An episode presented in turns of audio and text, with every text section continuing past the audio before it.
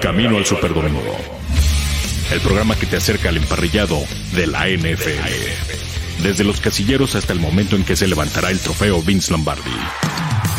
Todo, todo en el Camino al Superdomingo. Camino al Superdomingo.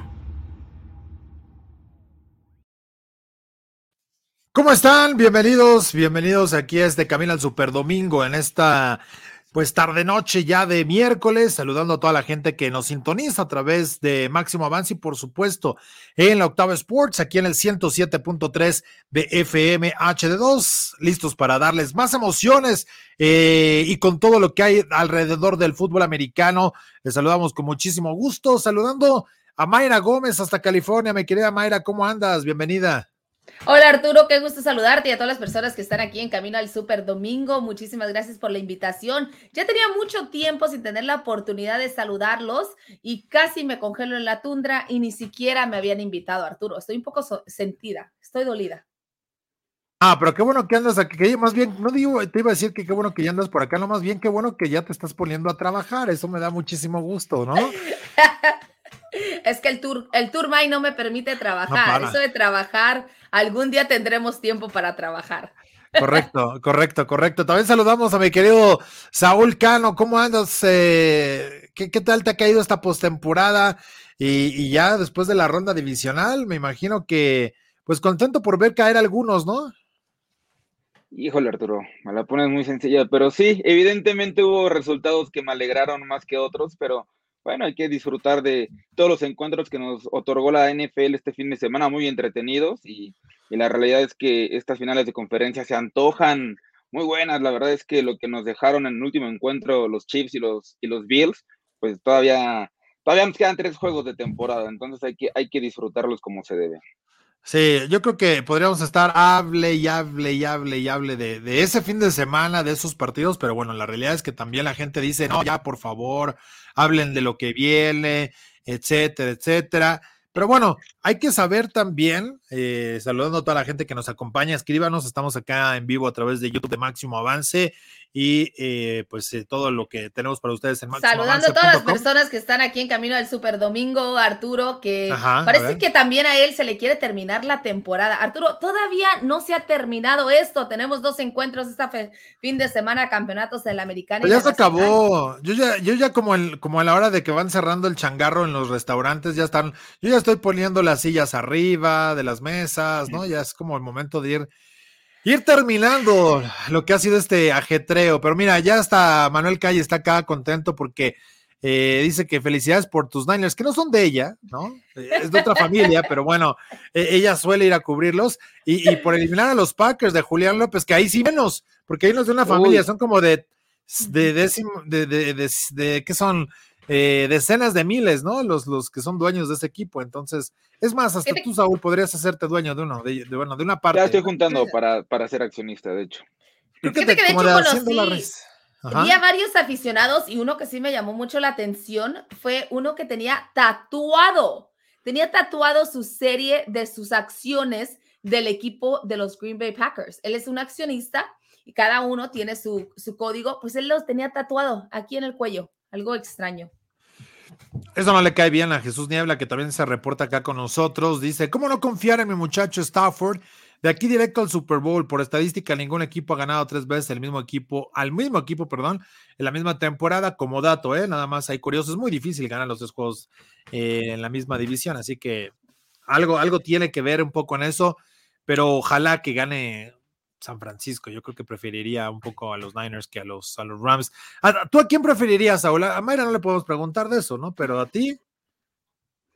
No, yo, yo, yo me voy con los Rams. La verdad es que me gustó, me gustó lo que han mostrado esta postemporada. No, pero no hay ningún, ningún, es que ve, Mayra ya me está viendo, me está echando ojos. Pero, ve, pero, pero, pero, bien que tiene su casco de los Rams colgando, ¿eh? Tienen su casco de los Rams, ojo. Es que ya no, ya no entendí por qué, por qué la mirada, pero no, yo creo que los Rams este, han mostrado ser un equipo más balanceado, a pesar de que tuvieron muchos errores que le dieron vida a Tampa Bay. Pero los Rams me gustan mucho para, para llegar al Super Bowl en la conferencia nacional. ¿Sabes por qué estaría bien, Saúl, que tuviéramos a los Niners? Porque Mayra se lleva de piquete de ombligo con todos, ¿no? Ya, ya con Jimmy ah, G le, le hace las preguntas, bromea a lo largo de la entrevista, entonces Si queremos tener la, la nota o las notas durante toda la semana, estaría bueno que estén ahí los Niners. Bueno, ya si lo pones de esa manera, pues claro que me gustaría que pasara a San Francisco. No, Saúl, tú ya no, tú ya no. Tacha para ti. bueno, ya. A ver, y del otro lado, ¿quién? Del otro lado, ¿quién les gustaría tener? De gustar, ¿eh? No estamos dando pronósticos, no nada. De, ah, equipo que les guste, ajá, de qué equipo que les guste. ¿Quieren entre los Bengals o los Chiefs? En la americana a mí me gustaría degustar los Bengals. Me encantaría ver a Joe Burrow en el Super Bowl. Sería que sería algo espectacular con la llegada de Jamar Chase y lo que han estado haciendo. Me encantaría verlos nuevamente en un Super Bowl. Yo, yo creo que también. Ya, ya tuvimos a los, a los Chiefs un par de veces seguidas. Yo creo que estaría bueno darle la vuelta con los Bengals, aunque pues tampoco es un equipo muy taquillero, ¿no? Imagínate tener a los Bengals Saúl ahí, sería como de, bueno, pues hubieran traído a Detroit, hubieran traído a los Jets o... ha habido peores cosas, estoy seguro que ha habido peores cosas, pero también me gustaría, yo también me uno a la causa que Cincinnati eh, avanzara al Super Bowl. Más que nada, y ahí sí tengo un tema personal, yo respeto mucho lo que hace Patrick Mahomes, lo que hace su hermano y lo que hace su prometida. La verdad es que ya caen gordos los Chiefs en muy poco tiempo, el equipo eh, ya, ya no es del agrado de la gente, como que toda esta parafernalia y los videos de TikTok y la champaña, así aventar al público. Pero eso te pasa por seguirlos, güey. Eso te pasa por seguirlos. Ah, es lo que iba a decir, Arturo, es lo que iba a decir. ¿Tú sabes cuándo has visto un video del hermano de Mahomes? Jamás, jamás. Hay que entrar al TikTok también de vez en cuando. Bueno, mentira, sí, mentira. Pero, pero, ves otros bailes. A mí me tocó ver un video, un video de este joven y fue cuando arrojó el agua a uno de los aficionados y el aficionado se estaba burlando y riéndose. Ah, sí, ese, fue el video que sí me tocó ver. ¿Ves, Arturo? ¿Cómo? Pero ese no fue de él, fue de una, fue de otro, ¿no? Fue de un aficionado que lo subió, exacto. Pero fue el único video y me tocó ver una nota donde él llegó a una barra en Kansas City y pidió que lo atendieran de inmediato entonces la barra respondió y le Pero fue en un bar, ¿no? En un bar. Era un, bar que le respondió que no estaban, no, no cubrían todas las exigencias que les estaba solicitando Jackson Mahomes y diciendo disculpa, pero por la pandemia no podemos eh, eh, prestar un servicio como el que tú solicitas y disculpa que tus amigos. Y, muy, muy correctos, por cierto, ¿eh?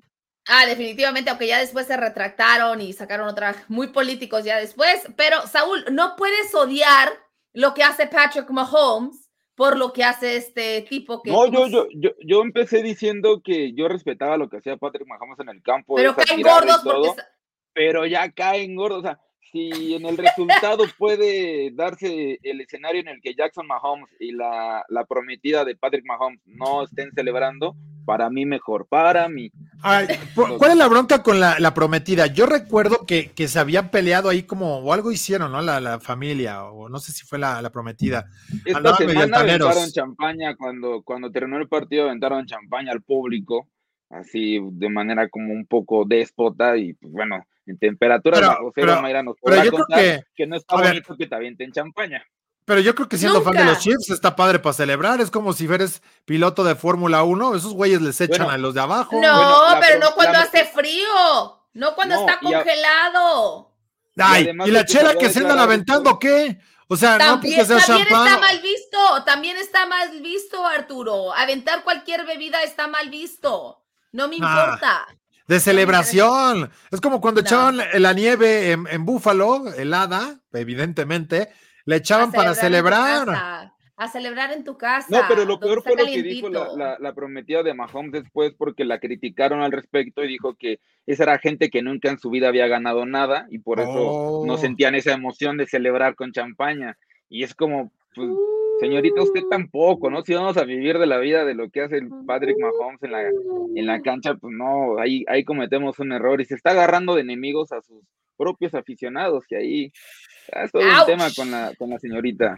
Y la humildad por la ventana. Eso sí está gacho, eso sí está gacho. Fíjate, acá nos dicen, es mejor tener un Super Bowl que nunca se ha dado, eso es lo más emocionante. Eh, me gusta. Yo en algún momento llegaba con la premisa de que llegara quien fuera, menos ya Brady. Decía, ya, y era una, ya terminé yéndome a cenar con él, imagínate.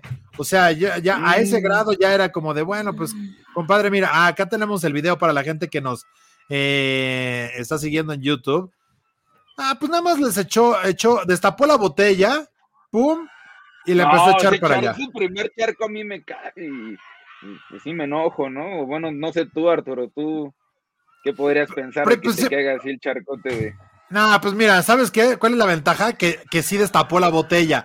Tendría mis dudas, estaría preocupado, si, si, si de plano, pues fuera, quién sabe, nada más ves caer el vaso, ¿no? Porque ya al ah, menos ahí, sí sabes que sí, es, que sea champán, que sea ah, ya, ya, mira, de hecho Jesús. Tienes que ir a la lucha libre, Mayra. Saúl Carlos sabe perfecto de, eso. De riñón, por ese, por eso el enojo. Ah, no, lo no estaban bajo cero. no estaban bajo cero, entonces eso ayuda. No, pero celebra con tus compañeros. ¿Quieres, ¿quieres aventar la champán? Tú y tus compañeros con los que tú estás allí en la suite, en el suite. O sea, el suite es enorme, no hay necesidad de aventárselo a gente nada más por querer presumir, por querer llamar la atención. Hay maneras, tú quieres abrir la, botella de champán, sí, estás con tus cuates, estás con tus amigos, disfrútalo con ellos. Allí, mira, ábrela y asunto arreglado. Bueno, la gente ya nos empieza a decir cuál quieren que sea el Super Bowl o cuál nos tiene que llevar a la encuesta de hoy para saber cuál es la opinión, qué es lo que opina el pueblo sabio sobre cuál debe ser el Super Bowl 56.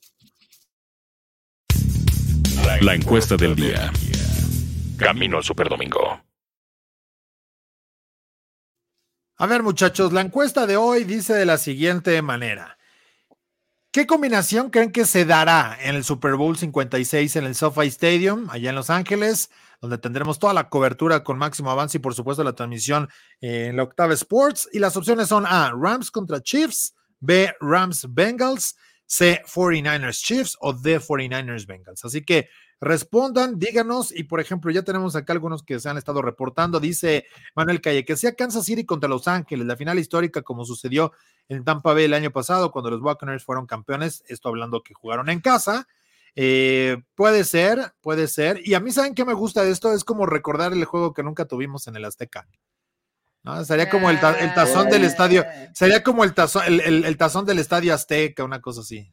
Pero es, Matthew Stafford, no es Jared Goff en su prime. Mejor, mejor aún. Next. No, no será lo mismo, no vas a tener esa batalla, no vas a tener, no, no tendrías los 100 puntos con Matthew Stafford, con todo respeto.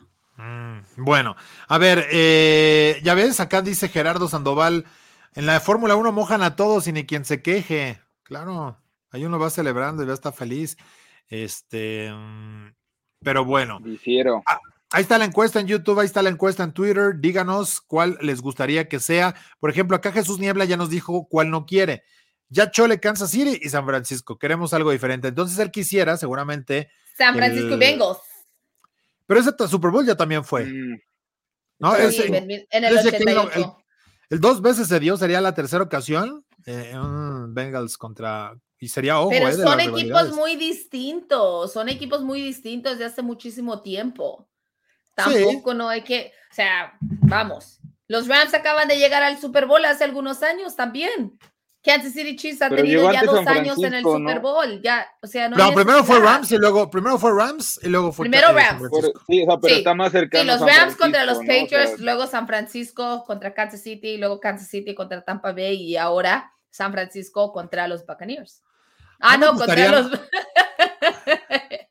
Era el que quería. Ven cómo me traiciona mi subconsciente. A mí me gustaría, después de no tener a Green Bay y a los Bills en este Super Bowl, me da igual. Me, han destrozado el corazón y prácticamente cualquiera de los de las cuatro opciones, de las cuatro combinaciones. ya, llorar otro día. A ah, llorar otra parte, Arturo. Ya, siguiendo, siguiendo, siguiendo mi premisa, creo que preferiría que los Chiefs estuvieran fuera.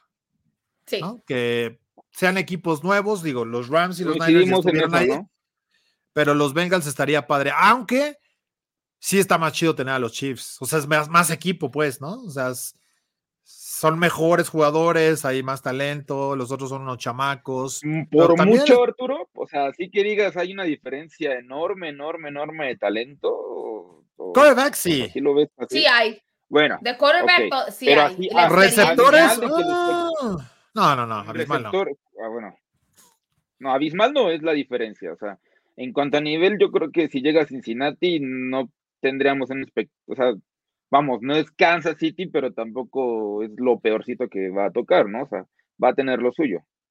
en cuanto a corredor, me gustaría muchísimo por Joe Mixon, por ejemplo. Joe Mixon, Mixon es un jugador que ha trabajado mucho en la NFL para llegar a este tipo de situaciones. Y sí se lo merece.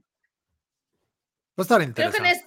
En este momento cualquiera de los equipos se merece estar en el Super Bowl, por eso han llegado a donde están de la forma en que haya sido. Por ejemplo, si hablamos de San Francisco, dicen, no, pues es que no tenía el talento, comenzó de una manera floja, pero después nos vamos con los Kansas City Chiefs y vemos lo que estaba haciendo la ofensiva de Patrick Mahomes y cómo sufrieron y cómo estuvieron altas, bajas y hasta recientemente no, habíamos visto esa ofensiva explosiva a la que nos tiene acostumbrado el equipo de Kansas City, mientras que los Cincinnati Bengals pues sorprendieron a todo mundo. La mayoría de personas decían que no les iba a alcanzar, que era un equipo en reconstrucción, que venía de una lesión de una temporada fuera después de la operación en la rodilla Joe Burrow y que no sabían en qué condiciones iba a estar. Sin embargo, la llegada de Jamar Chase los ha hecho impresionante el dúo que tiene para ellos. Y los Rams los Rams. Los Rams han sido un equipo de altas y bajas y que hoy sí juego y mañana no y pasado mañana sí, voy ganando el partido y dejo que me empaten y luego a veces hasta que me ganen.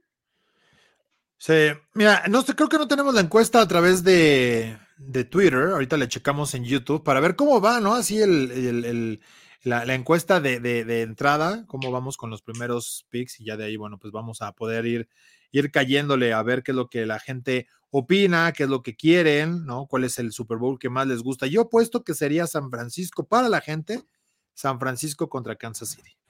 Y los fans de los Niners van a estar apelando a una revancha ahí. Mayra, definitivamente en tus opciones no está el equipo de Los Ángeles, ¿verdad? No, no está el equipo de Los Ángeles en mis opciones como favoritos, no. Definitivamente no. De hecho, está, dice Aparte Arturo luego nos tratan mal. Que yo tengo, Sí, nos tratan mal a veces allí. No me quieren dar mi acreditación, son un poco grosos. No, no sé. No, pero fíjate que una de las cosas con Los Ángeles Rams es que simple y sencillamente no los quiero. No quiero que ganen, quiero que llegue San Francisco. Como lo Entonces, ¿por qué tienes tu casco de los, de los, de los Rams ahí? Es el antiguo, es el antiguo, no es el ah. nuevo. Es el que sí me caía bien. Era cuando estaba Jared Goff, cuando llegaron al Super Bowl contra los Patriotas, cuando Jared Goff decidió irse a descansar y no llegar al Super Bowl. ¿Ven? Pero también tengo mi monito de quiero. Vean.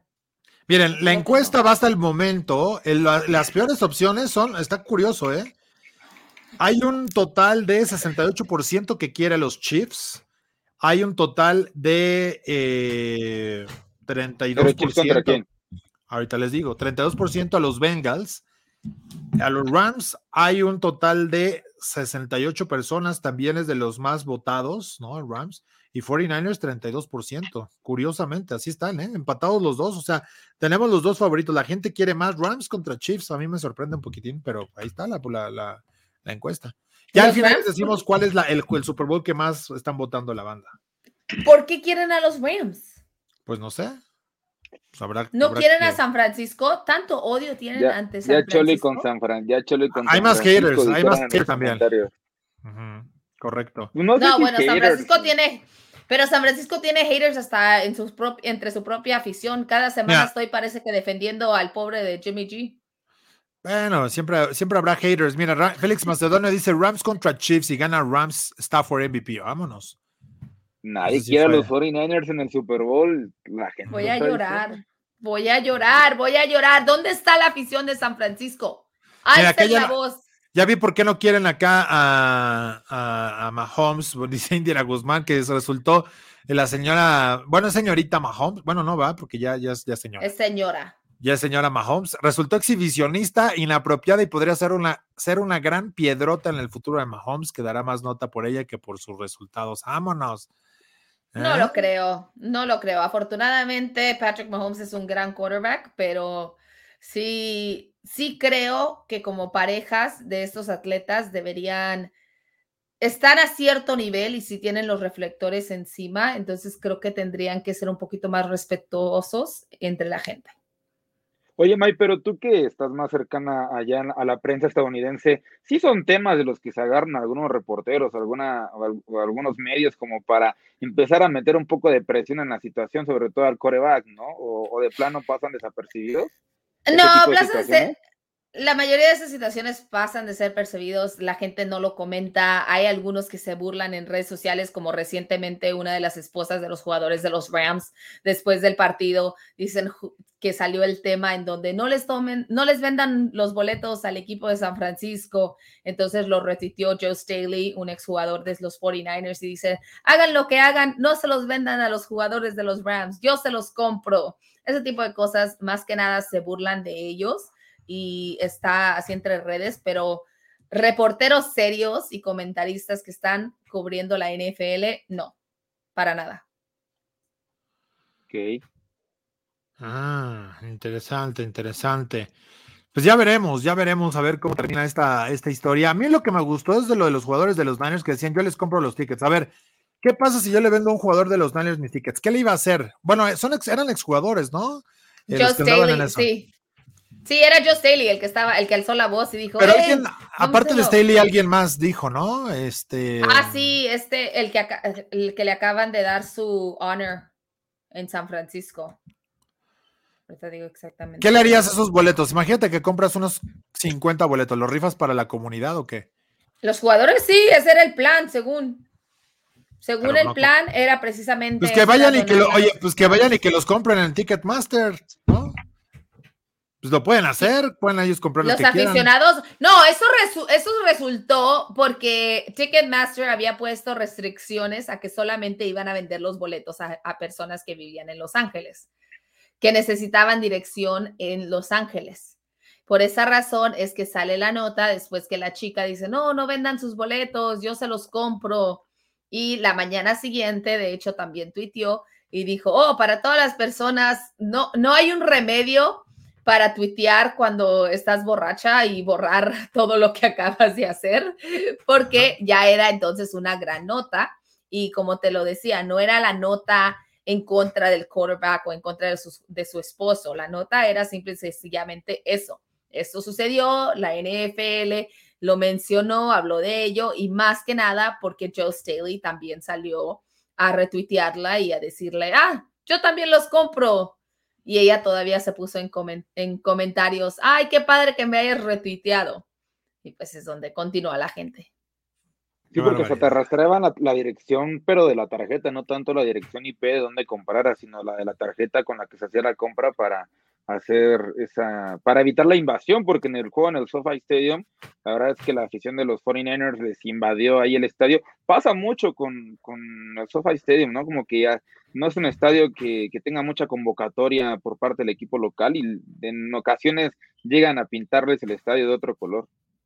Pues acaba de suceder, sucedió en el último partido entre San Francisco y Los Ángeles Rams, en donde más del 90% de aficionados, me atrevería a decir que más del 90% de aficionados presentes vestían de rojo. Y por esa razón es cuando se hace este anuncio, y de repente dicen, wow, no puede suceder nuevamente. Vámonos. Pues la verdad es que está, está, está duro el asunto, ¿eh? ¿Cómo se va a poner? Pero, ¿qué les parece si vamos al under review para que ahora le demos un poquito de contexto a esto que hemos estado platicando y pensemos o definamos quiénes son los que realmente le vemos pies y cabeza para que puedan ganar el próximo domingo en los partidos de, la, de juegos de campeonato en la NFL? Under review. Este es el análisis de la noticia del día. Esto es Under Review.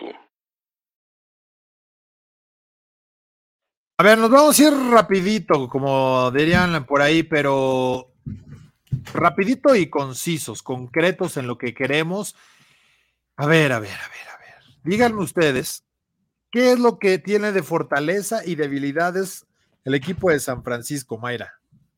Las fortalezas de San Francisco, Givo Samuel, el juego terrestre y la forma en que este Givo Samuel puede utilizarse de diferentes formas. Además, los equipos especiales parece que están a su mejor nivel. Fueron ellos los que ganaron, pero no solamente eso, sino la defensa, la forma en que esta defensa, Jimmy Ryan la conoce tan bien que puede hacer modificaciones sin necesidad de esperar al medio tiempo, que fue lo que hizo contra Green Bay. Yo no creo que sus equipos especiales sean una fortaleza. Digo, bloquearon, si bloquearas un despeje cada partido y anotaras, diría, bueno, pues si tienen siete puntos ahí.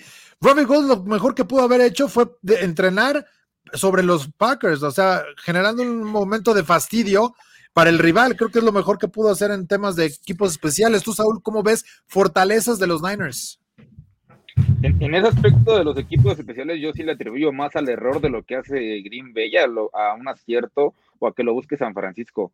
Eh, hay asignaciones erróneas en, los equipos especiales de Green Bay, asignaciones de verdad de, categoría infantil, pero bueno, eso ya es otro tema. Fortalezas, definitivamente, como ya lo mencionaba Mayra, su defensiva es, es un tema que eh, siempre carga o soporta o, levanta la labor de, la ofensiva de Jimmy Garoppolo en, el aspecto en el que le, crea muchas oportunidades y el coreback eh, sabe aprovecharlas en, ocasiones importantes, ¿no? Lo vimos contra los Rams en la última semana de temporada regular, entonces la defensiva le crea sus oportunidades a, una ofensiva que lo que le des eh, lo va a explotar con una línea ofensiva que, siempre domina ese duelo en las trincheras, entonces yo creo que la defensiva es la que marca la pauta en, a favor de los Niners.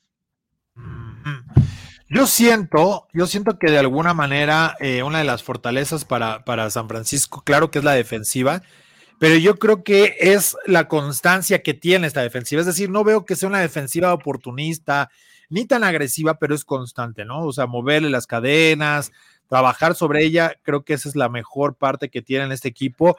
Y, yo creo que por ahí. Y otro de los, de los puntos, ya lo decía Mai, es el caso de Diego Samuel, pero yo lo veo más como el factor, entre comillas, sorpresa, porque sí es cierto, Diego Samuel es un gran receptor, pero es multifacético, ¿no? O sea, yo creo que la, la, la capacidad que tiene para correr, de salir en distintas circunstancias o espacios, etcétera, eso creo para mi gusto que es lo que le genera una fortaleza en la ofensiva y que las defensas pues todavía no lo han podido ajustar y creo que lograron explotarlo en la, mejor etapa del calendario para poder hacer todavía más daño, así que yo por ahí le veo que, esa puede ser una fortaleza. Ahora, sus debilidades, Mike, tú los ves todos los días.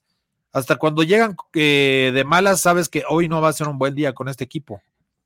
Su debilidad siguen siendo sus profundos. O sea, vimos cómo Aaron Rodgers pudo eh, atacarlos, pudo hacer pases largos, los errores que siguen cometiendo a pesar de estar ya en la postemporada. Para mí, su mayor debilidad sigue siendo los profundos a la defensiva. Tú, Saúl, ¿con qué te quedas? Venga, Saúl, búscale el tres pies al gato, por favor. ¿Cuál sería el punto negativo que ves en San Francisco?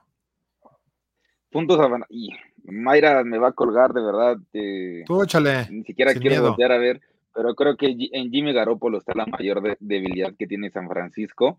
Pero a su favor voy a decir que eh, el hombre resuelve, ejecuta, es un manejador de juego y, no ha mostrado, hasta mi punto de vista, ser algo más que ello.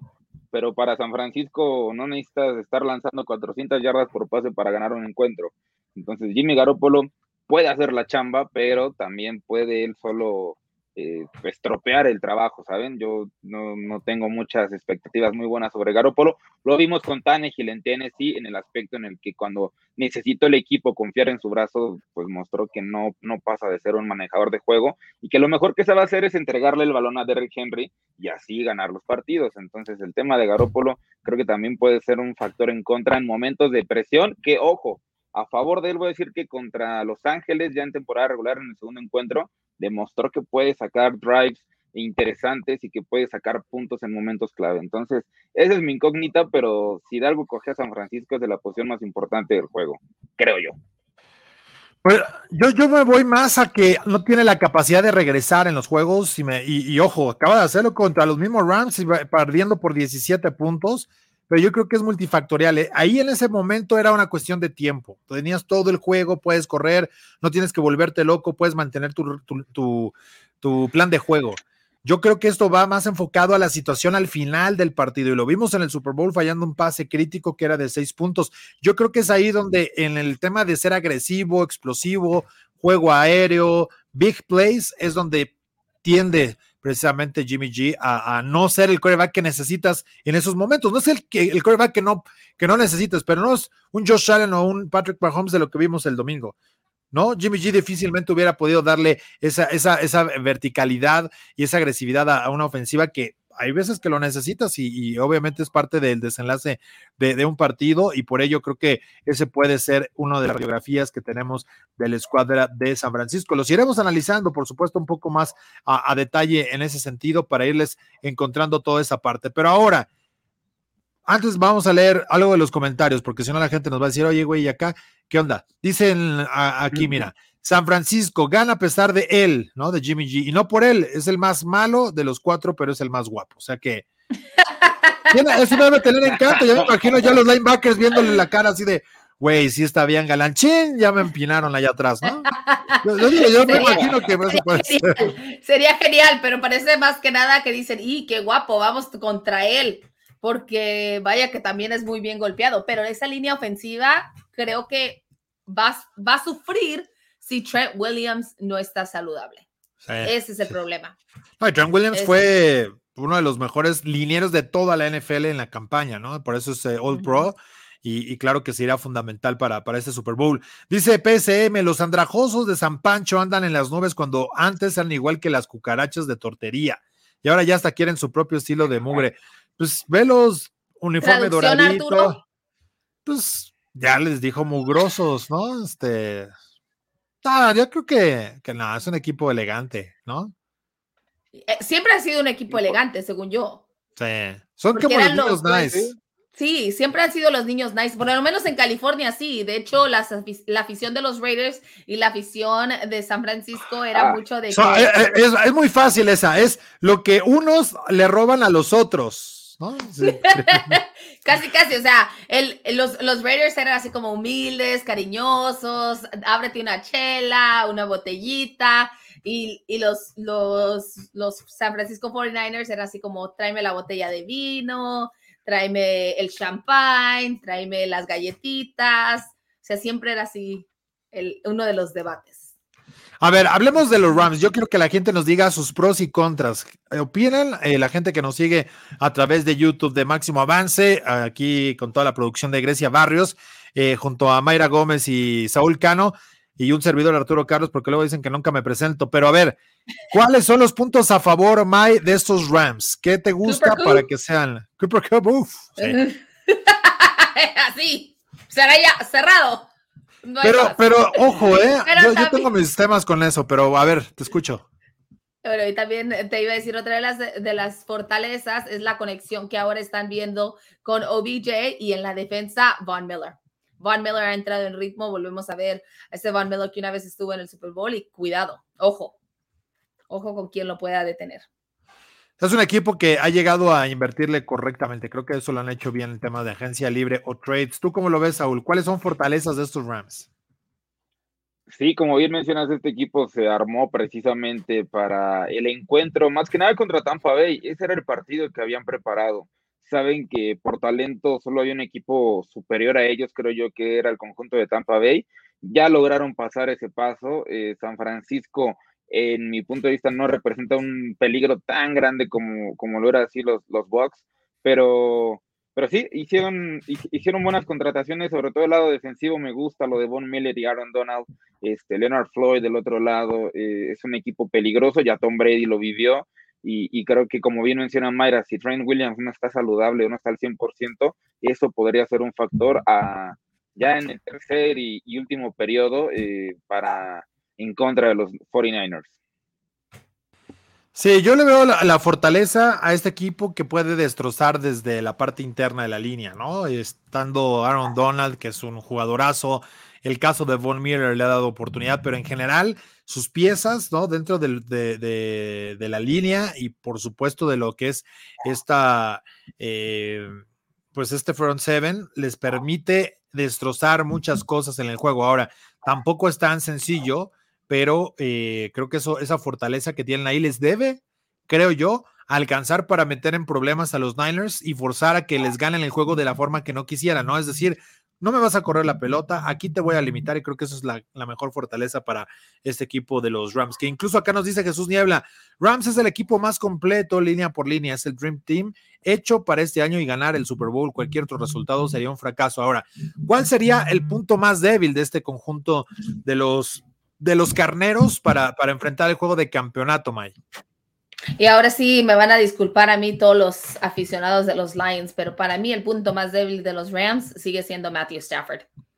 Sigue siendo este quarterback que con algo de presión parece fracasar, que ya va un par de veces en donde lo he visto en vivo y a todo color en contra de los San Francisco 49ers. En el primer partido, el par de presión le tomó dos intercepciones, una que a Jimmy Ward, que se la entregó a Jimmy Ward, o sea, era como si Jimmy Ward fuera parte de la ofensiva de Los Ángeles Rams, mientras que en el segundo encuentro se lesionó, se lastimó un poco el pie y terminó lanzando pues hasta las nubes. Para mí la debilidad de los LA Rams sigue siendo Matthew Stafford.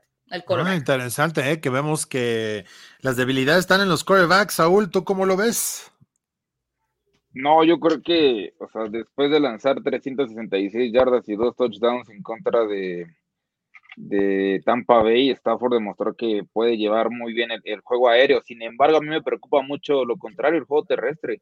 Cam Makers y sus dos fumbles pudo haberle costado muchísimo más ante, ante Tampa Bay y Tom Brady. Esas situaciones en momentos clave eh, contra tal vez un equipo eh, más eh, en ritmo como lo son ahorita los 49ers, creo que no te la van a perdonar. Y, entonces, esos, esos momentos de darle calma al coreback, de establecer la carrera, que es un concepto que a muchos no les cuadra tanto, pero eh, cuando tienes acá makers ahí con, con, esta falta de confianza, es complicado poder hacerlo. El resto del grupo de corredores, la verdad, no destaca uno en específico, Sonny Michel, pues, no, no pudo ser de gran aporte en la temporada para los Rams. Entonces yo creo que ahí es el tema, porque San Francisco bien puede bajar y hacer series largas por juego terrestre, pero eh, Los Ángeles definitivamente tienen que dedicarse a lanzar, a lanzar, a lanzar, y ahí precisamente cuando se le va a exigir de más a Matthew Stafford y como dice Mayra, puede generar, eh, puede crear el, error. Fíjense que eh, por ahí hubo ¿no? oportunidad, digo, ya, ya entrando en esta, en esta zona, hablar, para hablar de la primera vez de Matt Stafford y cómo lo podría manejar.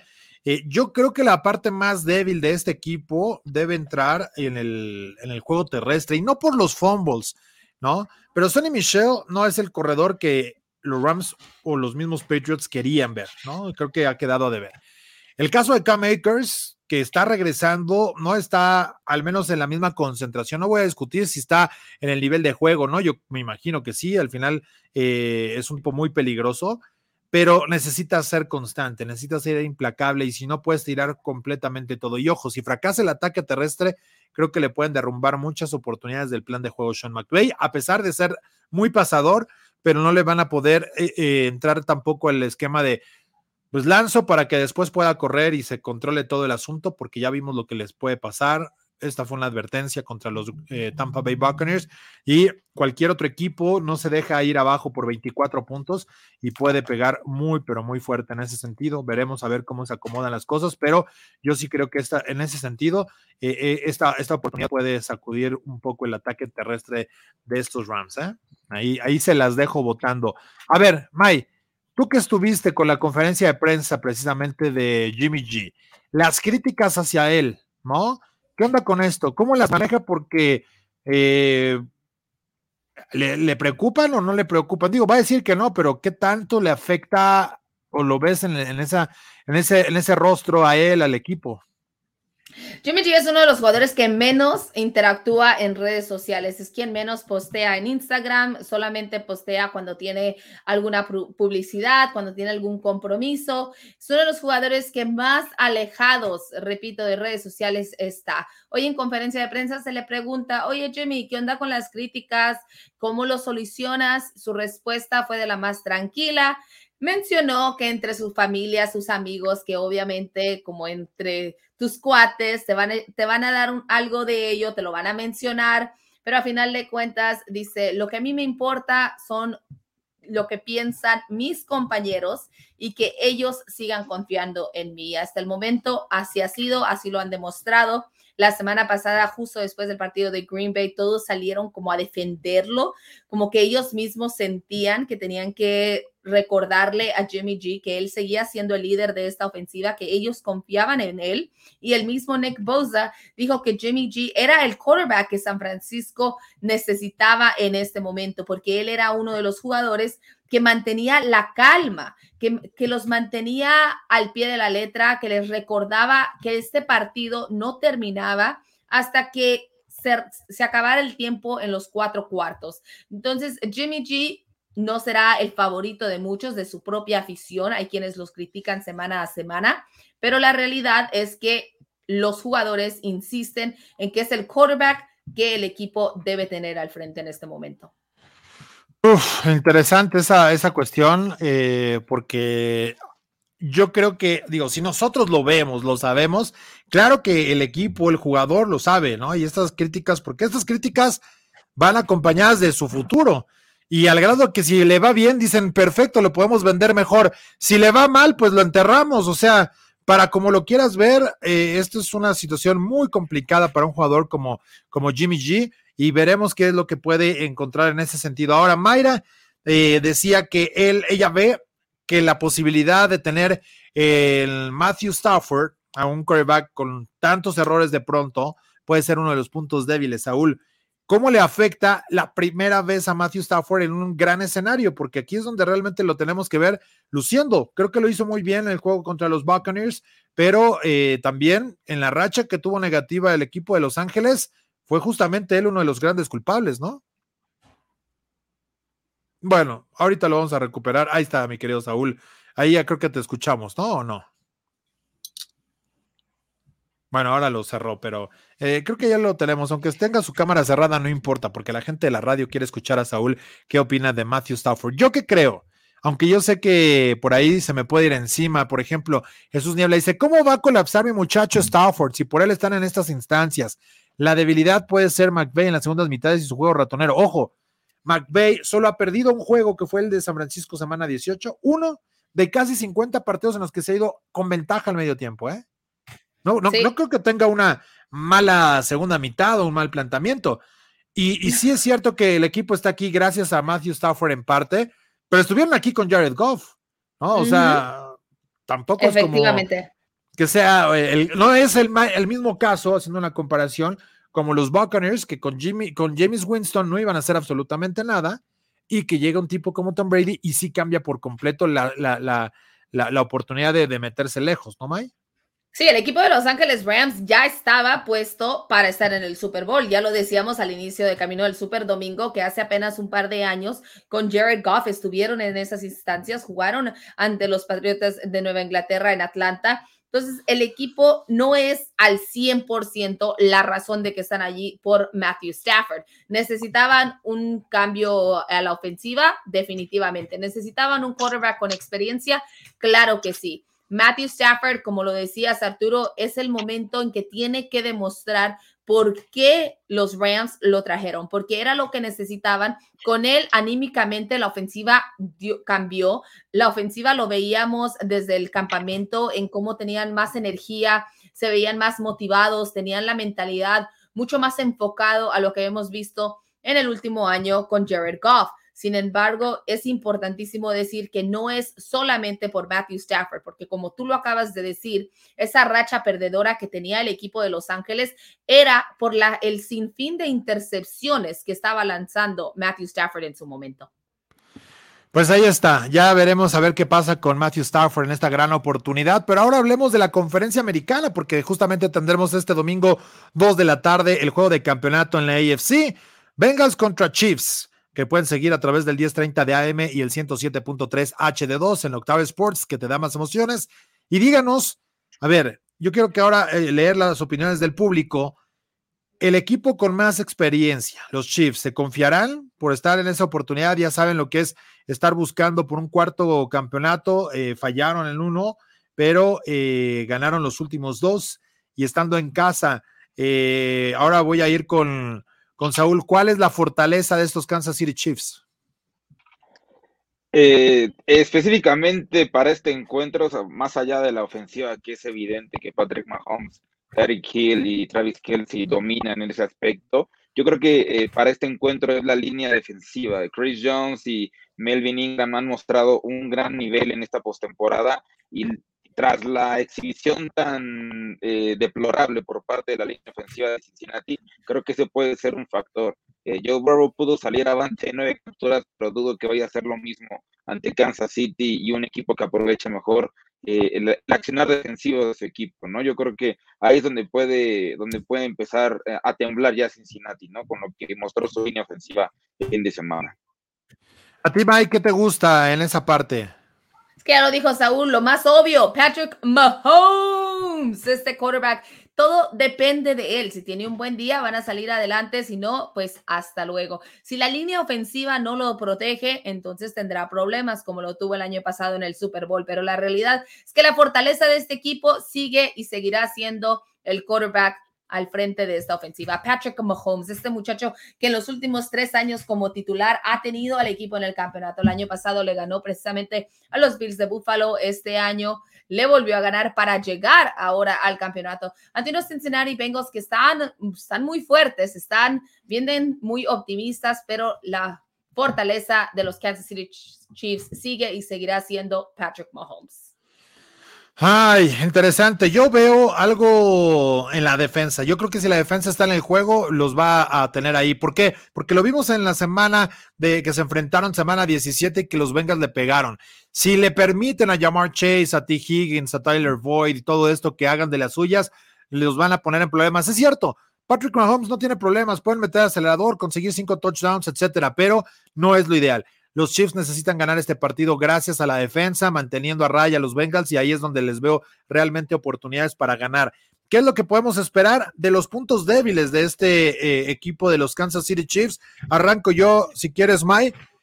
Su punto, su punto débil sí puede ser la dependencia con, eh, con Travis Kelsey.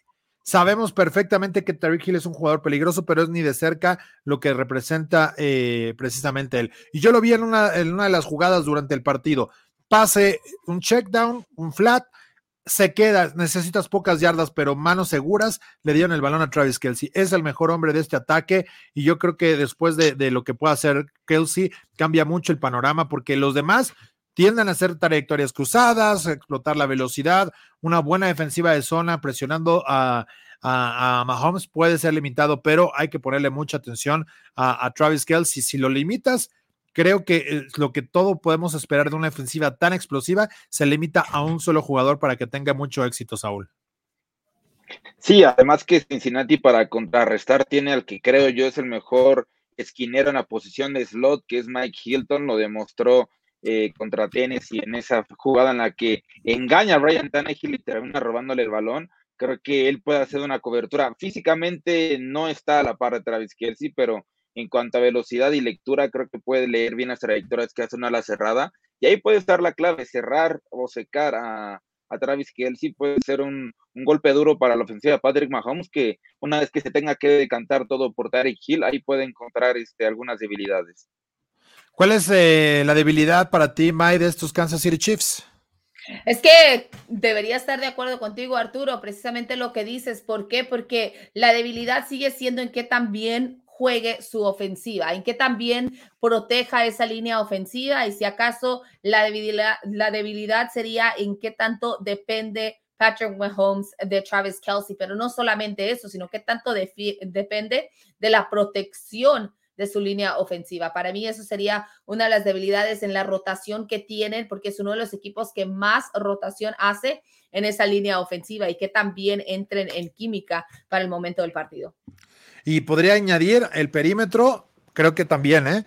eh hay bajas, ¿no? No sé cómo vaya a estar y estaremos pendientes del reporte lesionado con Tyron Matthew, los jugadores que quedaban vulnerables después del partido contra Buffalo, pero vaya que después de lo que hizo Gabriel Davis con esos cuatro pases de touchdown, creo que también pueden tener dolores de cabeza. Fortalezas, Saúl, de los Bengals. ¿Qué te gusta de este equipo de Cincinnati?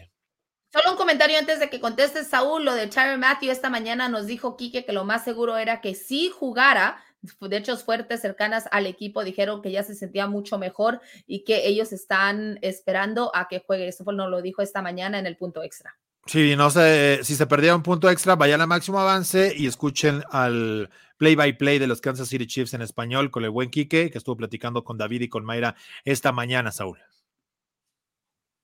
Sí, y precisamente la presencia de, Matthew eh, neutralizará al que yo creo que es la principal arma, la fortaleza principal de, Cincinnati, que es Jamar Chase. Eh, la, conexión con Joe Burrow sigue intacta, siguen teniendo esa química que mostraron en LSU y, es un arma importante. Tennessee sufrió, no fueron muchas las recepciones que tuvo eh, Chase en el partido, pero las yardas después de la recepción fue lo clave. Y eso es algo que le puede pegar mucho a una defensiva de Kansas City que en la zona profunda del campo no, no tiene tantos, tantos reflectores como eh, más allá de Tyron Matthew. Sí. ¿A ti qué te gusta, Mike? ¿Cuáles pueden ser sus fortalezas para, para Cincinnati? Para mí sería esta dupla de Joe Burrow y Jamar Chase los que tienen su fortaleza el juego aéreo, pero ante todo la falta de presión. La falta de presión porque este es un equipo que lo decía al inicio aquí en Camino del Super Domingo, nadie esperaba verlos allí, ellos no tienen nada que ganar, ellos no tienen nada que perder, disculpa, corrijo, y creo que esa es una de las cosas que puede ser favorecible, que puede, puede favorecer al equipo, porque ellos van tranquilos a disfrutar de este encuentro y eso en sí puede ser una fortaleza para el equipo. Sí, llegan con menos presión. Creo que eso también es una gran ventaja para ellos. Ahora, debilidades de estos que Bengals. Bueno, yo pondría ahí fortaleza la defensa. A mí me gusta mucho la defensiva de lo que es capaz de, hacer. Y, es evidente que, tendrán que mostrar una buena cara para poder frenar al conjunto de Kansas City. Pero eh, debilidades de Cincinnati, la línea ofensiva, le permitieron nueve capturas a estos Tennessee Titans, lo habíamos dicho al inicio, no puedes tener esos problemas, se fueron por llamar Chase, lo cual no es que no sea acertado, pero ya vimos lo que le puede pasar a un equipo. Y si quieres ser contendiente, tienes que darle tranquilidad a tu quarterback. Es cierto, puedes tener los jugadores que quieras para hacer peligro allá de arriba pero nada como la desconcentración, los problemas que pueda tener un jugador como Joe Burrow, que salió victorioso después de nueve sacks, pero eso no pasa todos los días, así que necesitan mejorar y esta línea ofensiva creo que es muy vulnerable para tener enfrente a Chris Jones, a Melvin Ingram, que mencionaba precisamente eh, Saúl Cano. ¿Tú cómo lo ves, Mike? ¿Cuáles son los puntos débiles de este equipo? La debilidad más grande va a ser y sigue siendo la línea ofensiva. Arturo, lo decíamos desde el inicio de la temporada que varios no entendíamos por qué razón los Cincinnati Bengals no habían invertido en la protección a un quarterback el año antepasado terminó lesionado. Saben lo importante que es este quarterback, pero en sí la mentalidad de Joe Burrow, que yo he visto imágenes en donde está el jugador a segundos de golpearlo, de capturarlo, y él está fríamente todavía enfocado en su target, entonces eso le ayuda, pero la debilidad para esos Cincinnati Bengals va a ser y siempre les va a afectar esa línea ofensiva hasta que hagan una inversión el próximo año. Pues veremos, veremos cuáles son los puntos débiles, cuáles son las fortalezas, pero estaremos analizando a lo largo de esta semana. Mi querido Saúl, ¿tú cuál ves como punto débil ya para irnos despidiendo?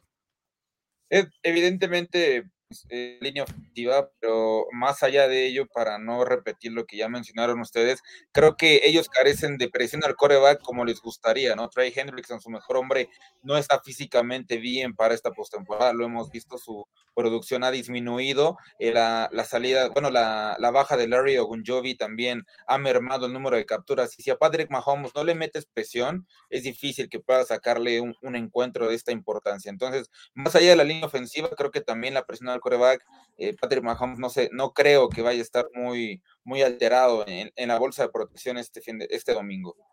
Sí, yo coincido también en eso, les, les va a pesar, ¿no? En las bajas y no estar al 100%. Howard no puede cargar con todo el peso también con esta eh, línea defensiva. Y ya decías lo de eh, Hendrickson, que pues tampoco está al 100% para tratar de ser el máximo cazador de cabezas, ¿no? De este equipo que lo hizo bien en la campaña definitivamente. Pero bueno, estamos llegando al final del programa y apúntenle porque vamos a tener seguramente varios retiros o anuncios o cosas que puedan gestionarse en los próximos días, próximas horas, porque hasta Gronkowski dijo, si alguien preguntan ahorita, no me estén fastidiando, les digo que ya me voy, pero eso podría ser o indicios para Tom Brady o simplemente quieren ver las reacciones a ver qué es lo que puede pasar, pero hay que estar muy pendientes en todas las plataformas de máximo avance, en las redes sociales, a través de Twitter, de Facebook, etcétera, para saber qué es lo que va a pasar con los jugadores que van a estar anunciando en próximos días. Son momentos de despedirse, porque además eh, también lo hizo por ahí eh, alguien de los. Eh, Ah, caray, ¿de quién, quién fue? Alguien de los Ravens también ya anunció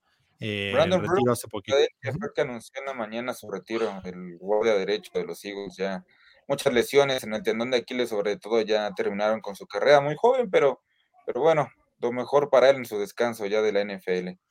Sí, también. Eh, Anthony Levine también, ¿no? Anthony Levine eh, también ya anunció después de estar 10 años ahí con el equipo de los eh, que fue un jugadorazo en temas de equipos especiales, pero bueno, así muchos van a estar despidiéndose ya de su carrera en la NFL. Así también nosotros nos despedimos, May, un fuerte abrazo.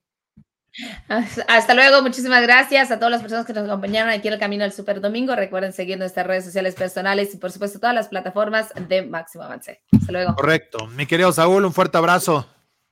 Muchas gracias, Muchas gracias, Mayra. Eh, gracias a la producción, a la gente que nos siguió. Eh, siempre un gusto estar aquí en Camino al Super Domingo. Y como hubo cumpleaños, Brandon Bolden de los Patriots cumple 32 años, Kenyon Drake de los Raiders cumple 28, Rose Dwelly 27 por parte de San Francisco, así que parte de los eh, que hoy tienen algo que festejar, como también nosotros que vamos a seguir disfrutando de la NFL. Nos vamos, esto fue Camino al Super Domingo, a nombre de Mayra L. Gómez en Twitter, arroba Saúl-Ocano, también eh, a nombre de Grecia Barrios que estuvo en la producción, yo soy Arturo Carlos y los esperamos mañana con más en el Camino al Super Domingo. Esto fue Camino al Superdomingo, el programa que te acerca al emparrillado de la NFL. De la NFL.